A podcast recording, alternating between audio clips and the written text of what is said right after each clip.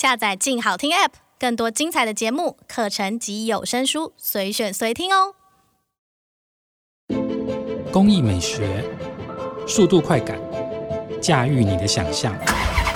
Star the engine，欢迎来到静车志。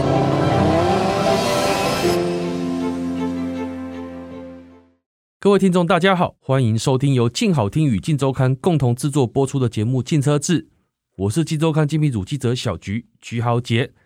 不管你机不机车，但生活中肯定离不开各种车。现在就让我们放下一切的矜持，天马行空的来聊聊关于车车的两三事吧。可恶啊！我就是想买新车，缺车潮下的购车对策。不能出国就算了，连想买部车来国旅都无法如愿，因为种种的主客观因素，造成了近期的全球缺车潮。连带也让原本买家高高在上的车市瞬间反转，变成业务拿翘的卖方市场。虽然买车乃是大事，必须三思再三思，但如果真有需求，该如何应变呢？除了苦等之外，只能跟黄牛买加价的车子吗？嗯，所以静车志这次邀请了换车如换鞋的雅虎奇摩汽车机车编辑黑市。一起来聊聊关于这波缺车潮下的购车对策。来，黑市跟大家打个招呼吧。小雪好，各位听众们，大家好，我是黑市。哎，说到换车，最近有你又换了什么车啦？没有，我只是有在看车而已，但是没说要换。你干嘛这样？你不是每个礼拜都在看车吗？呃，这是工作啊。哦 好啦，但是我觉得，呃，确、嗯、实你今天这个议题是个好问题，嗯，对，因为我们坦白讲啦，从疫情开始以来，嗯、有很多种种的问题都在车市当中产生，嗯。之前缺晶片，嗯哦，然后现在又打仗，缺钢材，嗯，各种各种，我们真的是哦，好像活久了，什么事情都看到。好像除了钱不缺之外，什么都缺哦。呃，这个一直都很缺啦。这个时候我就要问一下，这个您见多识广，就是换车的经验也多，对不对？那你觉得这一波缺车的主要原因会是什么？我没有换车很多，我要先澄清一下，没有这件事情。但是坦白讲啦哦，最近如果你去观察的话，几个问题，就像我们刚刚提到疫情嘛，我们。烧了两年，现在已经进入第三年了。当然，我们会觉得好像漫长啊。疫情稍微见到了曙光，可是呢，其实从疫情刚开始，全球的零件、车用零件的供应链就非常的不稳定。嗯，对啊，像我前阵子看到一个报道，像 Kia 嘛，就 Hyundai Group 整个大集团的，包含 Kia 这边，它在南韩的产能呢、啊，只剩下了八十二趴，哎，它算是相对多了哦。可是啊，因为它原本的产量就大，即便只打了八二折，它的量产新车的量啊，足足少了两万六千辆。嗯，对，而且其中七千辆是少什么？哎，不是少晶片，是那个车上的线束。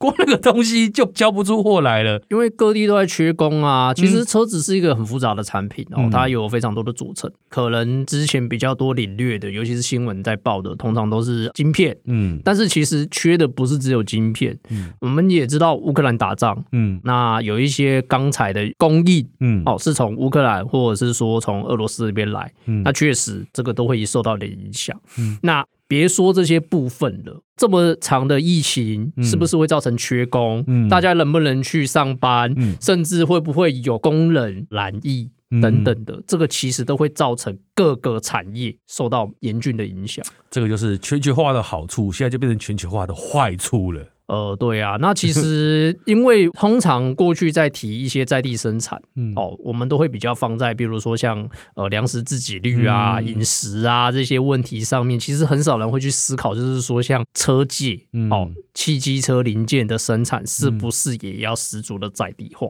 嗯、对啊，那这个其实也是我觉得在后疫情时代啊，各个车厂或许要去审视的一环。没办法，为了赚钱顾，两者皆可抛啊。对呀、啊，而且不光是这个问题，哎，我们之前有看到一个新闻嘛，有一台装满了德国出产的豪华车的汽车货轮。就这样子烧掉了，整个货轮就不见了。哦，对，对啊，沉到大西洋海底了。哎，我觉得那个算是另外一种意外啦。可是不得不说，就是港口哦塞车的情况，应该说塞船的情况。对啊，塞港。我们先不要讲那个大排长龙，嗯，先不要讲那件事情，因为它不是汽车船，因为汽车通常都是汽车船在运的。可是呢，港口哎造成阻塞，确实是目前全球许多的大港口都会遇到的情况。对啊，所以像最明显的例子，离我们最近的上海，哎，听说上海港外面已经大概也是排船排到不知道是民国几百年了。哦，对啊，而且因为如果是以北部来讲了哦。我们通常船运上船，你要么就是台北港，嗯，然后你要么就是基隆港，嗯，其实我们就是这两个港口啦。嗯、那如果是比较是一些德系的车款，嗯，比如说 Volkswagen 啊等等，嗯、他们基本是从基隆港那边上船，嗯。那如果是说像和泰的，嗯、包含就是像 Toyota、Lexus，嗯，或者是说像 Mazda 等等的，嗯、他们会从台北港那边的进去，嗯，就是如果是进口车或进进来，那我们台湾也有。就是像 Toyota 的车款会在台湾这边生产制造之后，再上汽车船上去，哎，运到别的国家去。那所以其实港口的往来是非常的频繁的。台湾这边的分流算是还做的不错，因为我们很明显的就可以看到，不同的厂家其实都已经有固定使用的港口。可是其实，在海外不一定是这样的一个情况。对啊，像台湾我们没有，就如上海那样子的封城，所以我们的司机还是一样可以出来上班，可以载货。货柜可以出去，可是你像上海那个地方是所有人都被关起来了，谁来开车？哎，谁来开船？何止是这样哦，还有一点是因为都是用汽车船来运的话，比如说进口车，嗯，也要有工人去把这些车开上开下，开上开下，然后哎、欸、放到有集中处，嗯，那这些的工作其实都是不论是港口或者是说这一些呃车厂营运上面另外的一些。我们平常不会去注意到的环节，嗯、那这个是不是也有缺工？了解。再来是，哎，因为车用晶片荒，就回到一个大家比较注意的话题，导致带料情况更为严重。尤其是现在新车车内到处都是晶片，你从一个数位荧幕，它里面就需要用到所谓的向量图形演算晶片。这些无微博，连钥匙里面都有晶片。那现在各种的谣言就是说，哦，这个晶片缺的原因之外，除了本身货没有办法那么的物畅其流之外，还有其他的原因。哦，这个要稍微讲一下，因为其实要讲。车用晶片，嗯，并不算是目前最高端的，嗯，我们目前如果以台积电的制程来说，最高端的晶片就是三纳米了吧，嗯，对。可是如果是车用晶片，大概其实都还在十几纳米，嗯，所以很多的厂家都可以去制造这样子的晶片，其实它的难度相对没有那么的高，嗯。可是问题来了，自从疫情之后，几个车厂因为可能缺工等等的原因，嗯，他们在供应链上面，他们设法去砍单。嗯，砍掉了他们自己本身原本预定的晶片的单，嗯，哦，十几纳米的单，他们砍掉了。砍掉之后呢，哎，忽然又可以开始制造了。嗯，他们想要去问晶片，人家晶片厂今天不好意思，我的排程都已经做好了，我去做比较贵的晶片，嗯，高等级的晶片，嗯，那我为什么要去转而去制造比较低阶的晶片呢？因为我的利润这样会比较低呀，啊，嗯，那所以就变成是说。恶性循环产生的，那这一点我就觉得日本车厂，嗯，还蛮厉害的。是说，因为有一些日本车厂，他们就懂得先去囤货，嗯，对他们有比较长的备料。这就是为什么，哎，缺车这件事情在日本车上面好像比较没那么明显。所以这个有点就是那种欧美汽车厂自作自受。嗯，你要这么说，我也不反对啦。嗯、那但是确实这个是存在的一件事实。嗯，那还有一个阴谋论就是说，哎。因为中国跟美国之间就是不太愉快嘛，那美国对中国做了很多的制裁，让他们原本就是不提供他们比较高阶的晶片，所以导致一些中国公司把市场上的晶片现货全部扫光光囤起来。哦，那个又是另外，这个比较是政治意涵呐、啊。嗯、那我觉得确实，不论你今天是从经济的角度、疫情的角度到政治的角度，嗯、各种因素导致于车子会因为缺晶片，嗯，没办法生产，甚至是配备下降。嗯，这个确实是存在的事实。那而且现在更惨的是，好，乌俄战争，嗯，打起来了，不只是晶片了，现在连钢材和铝材都缺了啊、哦！何止是这样，其实也影响到轮胎业。因为俄罗斯啊，有些轮胎厂，嗯、目前如果以五大厂来说的话，嗯，Goodyear 是唯一没有在里面的，嗯，哦，因为 Goodyear 是美国厂，嗯、那他们本身就没有在俄罗斯设厂。可是，哦，我们刚刚提到五大厂以外的，嗯，基本上就有在俄罗斯设厂。那这个就造成了问题了，嗯，比如说打仗，或者是说他们今天基于政治立场必须要选备战的时候，他们的工厂会不会被没收？嗯，这些都是必须要去考虑的。有前两天看新闻，马牌好像就已经屈服了。对啊，所以我觉得这很难去定义，就是说，哎，我们今天车子遇到的情况，像刚刚讲到轮胎已经算是比较末端的，嗯、可是会不会影响到新车呢？其实多少还是会了解。好，刚刚讲的是原因，那现在缺车造成的现象，这个每个礼拜都在看车的黑市应该特别有感，有什么样的现象？你也是每个礼拜要看车，你为什么一定要指我？但是我觉得最明显的应该就是等待期很长啦。嗯，对，因为其实，在疫情前，你今天可能订一辆进口车，就可能要三个月到半年了。嗯、那现在有一些品牌，你订的车，你可能等个一年半载，嗯，哦，都已经算短了。真的还蛮夸张，好痛苦！我我要想换车，我还要在那边等他一年以上才帮他拿到车。对啊，那尤其是有些电动车，嗯，因为电动车也知道嘛。吃电的东西，它的供应链就是不太一样。嗯、那其实以目前全球的生产规模来讲，嗯、算是还是比较小的。嗯、那电动车的等待可能也会比你想象中再长一些。嗯，对，确实，像这阵子蛮夯的，Hyundai 的 Ioniq 5和 Kia 的 EV6，目前都是只接二零二三年式的单了。嗯，对。不过要另外讲一点是，因为其实各大车厂，尤其是进口车，本来导入台湾的配额就有限，嗯，本来就不是无限上纲，嗯，哦，你可能今年就是给你八百台，八百台订完就没了，嗯，所以在这样子的一个规定之下，嗯，本来你就只能往后排。因为他也没办法在今年生出那八百零一辆给你，嗯，对。而且我觉得更有感的是啊，原本买车嘛，你知道吗？付钱的是大爷，去展间除了骗吃骗喝之外，哎，还可以砍砍价格。现在溢价空间也归零了。我觉得这方面不代表说是坏事哦，嗯、哦，因为其实新车的利润并没有想象中的那么的高。嗯，那有些时候有些业务为了他们今天要业绩冲量等等的，嗯、他们的砍单其实是有点七伤拳。嗯，确实有这个人的情况哦，砍到杀到见骨，为了接你一张单，结果他自己还赔钱，最后业绩还不一定有办法达标。那杀价砍价或许是台湾人买车一直以来的习惯。那是不是借由这样子的疫情，然后还有这样子的影响，嗯、我们做出一些调整或者是修正，嗯，或许也不错啦。黑市一定是个好的客户，买车从来不杀价。呃，我上次买车还真的没有杀价。不过最近又听到一些风声啊，除了没有议价空间之外，甚至有不孝的业务超定价卖车，这个其实跟中国和美国之前的现象有点类似。这个就是比较糟糕的一环了。嗯，哦，我们刚刚提到的是说，是希望让这个市场它今天是维持一个良性的状态。嗯，那或许哦，你今天买了车，哦，这样子一个价格，该给你的东西就是给你这样子。那有一些溢价空间，确实那个是业务掌握的，可是你不要害到人家。嗯，可是今天是反过来，有一些价格。车价因为本来稀缺，嗯、车款就稀缺了。嗯、那你已经先把它买下来，然后你还把它转到二手商，二手商再赚一手，嗯，又会有这样子一个情况。尤其是一些比较欧系的车款，嗯，对，那这方面又是另外一个问题了。对啊，很夸张，往往就是车子挂牌之后，隔天在网络上就很丢出来，加价二十万，加价三十万。对，我觉得这个部分跟我们之前曾经谈论到，比如说像 Jimny，嗯，好这样的车型的问题又不太一样，嗯，因为 Jimny 的情况跟我们刚刚听到的又是不太相同，嗯，对啊，那所以我觉得在这方面，大家的思维可能要稍微调整一下下，怎么样去辨认哦，今天哪一些车商丢出来的什么车款，是不是真的值得你去加价购，除非你真的非常想要。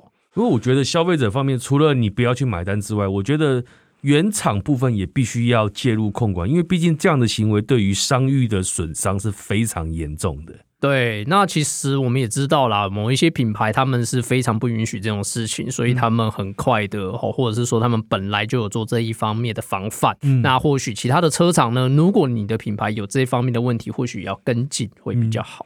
然后我们刚刚讲到，现在甚至热门到说，很多车商为了避免造成纠纷，我不接单了。嗯，其实这某方面来说算是对的做法。嗯，对，因为我的配额就是这么多，嗯、那我不要硬去接这个单，嗯、那大家都相安无事。嗯、哦，买得到买不到，反正对车商来讲，我今年的利润也已经到了，因为我配额就是这么的多。嗯，对，那如果对消费者来讲，那就是明年请早。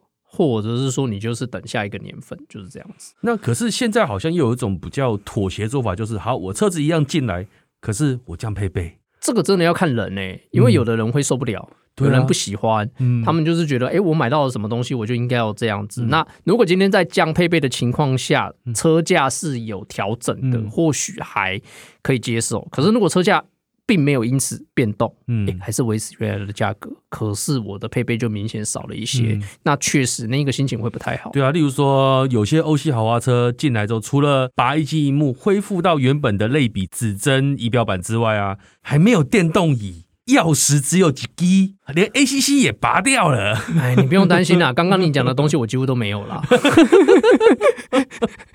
所以是说，我们这种就是买不起有高端配备的人，其实也没有影响，就对了，是不是？哎，倒也不是这样子说啦，因为其实像这几天也有国产车厂，嗯、他们就是为他们的车子加配备。其实你在这个时候，你就会发现，哎，我们刚刚提到的比较多都是进口车。对。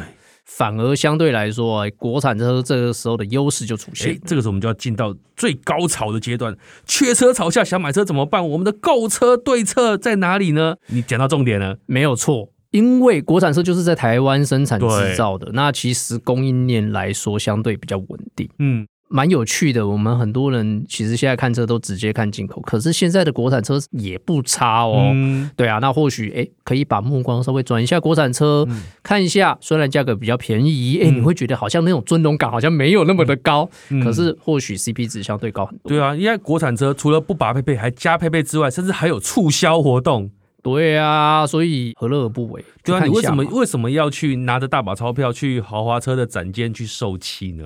嗯，对对，呃，有些时候付钱也是种尊荣感，而且我们刚刚讲这个高级进口车缺车这一块是发生在欧美系的进口车，诶，相对来说日系就比较没有这个问题了。嗯，这就是我刚刚所讲的，包含就是晶片或者是供应链，嗯、哦，他们有抓的比较稳定，库存比较多，那以至于车子你目前来讲都还买得到，嗯、哦，那所以日系进口车大家也不妨看看。对啊，日本人就是蛮会算计的，一切都是计划通。哎，是这样子吗？虽然还是要等车，但是至少就不会像欧系车等到这么天荒地老。呃，对，我举个例子哦，譬如说像 Toyota Supra。嗯，Supra 大家都知道它是跑车嘛，而且它里面其实可以说是跟 B N W 的双生车款。嗯，可是呢，它的等待期大概可以抓到五个月。哦，这是以你个人的经验就对了。呃，这是什么时候交车啊？哎，没有，我没有交车。对，然后但是所以你就听到这个数字，你就觉得哎，好像还好哦。对啊，对。那可是如果你今天去买，譬如说像欧系的电动车，嗯，好，那你的等待期可能就是八个月起跳。嗯，对。那你看。时间哎，确实就很明显了。对啊，那除了刚刚讲的哎，前面的两种做法之外啊，如果你愿意等待，我觉得现在就超前部署吧，先下定，先下定，先赢呐！啊，对，先抢先赢。我觉得可以，大家稍微抓一下自己可能买车或者是换车的时间点呐，嗯、那先下好离手啦。只是这个造成的另外一个缺点，就是你当初下定的可能这一个配备或者是年式，嗯，哦，它到时候交车还是交给你这样子的规格，确实会有可能会有这个的问题，没有跟着 upgrade 就对了。对，可是这一年半载之间，有可能小改款的或是什么之类的，会不会有这样子一个情况？不确定，嗯，对，那这个可能也是大家必须要去考量的一环。或许，哎、嗯，因为这个时间已经过去了，他帮你做出了一些配备上面的调整，也说不定。好贴心呐、啊，哎，所以不好说啊。哎，但是啊，现在因为整个供应链的变化很大，所以有些进口车商啊，他也不帮新车定价了。例如说，福斯商旅今年三月底曝光的新款的 Candy California，嗯，预计一年之后才开始交车，可是。他没有定出价格，这个时候其实就是有一点风险在，会不会车子到了之后突然贵个好几十万呢？你有没有去那个海鲜市场啊？然后吃海鲜餐厅的价？对，没有错，就 combo 哎，那个结账之后整个短起来，那个搞的那个 candy 搞得像石斑鱼一样啊，怎么会这样子呢？所以这个就是缺车潮下的提早订车依然会产生的风险问题。对，所以还是大家要稍微思量一下啦。嗯，对。好，所以我们这时候整理出来结论了，第一个。想要换车的人先别急，目前的车啊，爱车先保养好，等待时机再换车。嗯，下好离手非常重要。对，然后二，国产车的价格与交期相对合理，搞不好直接订了一个礼拜车就来了。嗯，对啊，那如果你急着用车的话，国产车先看，嗯，没有问题。对啊，然后再来别去追价购车，或帮不孝业务或车商出货。对啊，其实买车我们刚刚已经提到了一些恶性循环，请不要再制造第二个恶性循环。对啊，因为毕竟买车这个东西也不算是冲动购物，所以我觉得等待是 OK 的，除非你真的你的车昨天撞掉，没有办法非买新车不可，那就不花抖啊。呃，你可以开 Iron 哦，这也可以啊。然后最后最后最后，先定先赢，下好离手。嗯，对，我觉得在这个时期啦，后疫情时代啦，嗯、已经逐渐来临了。可是我们还是要有一些应对的。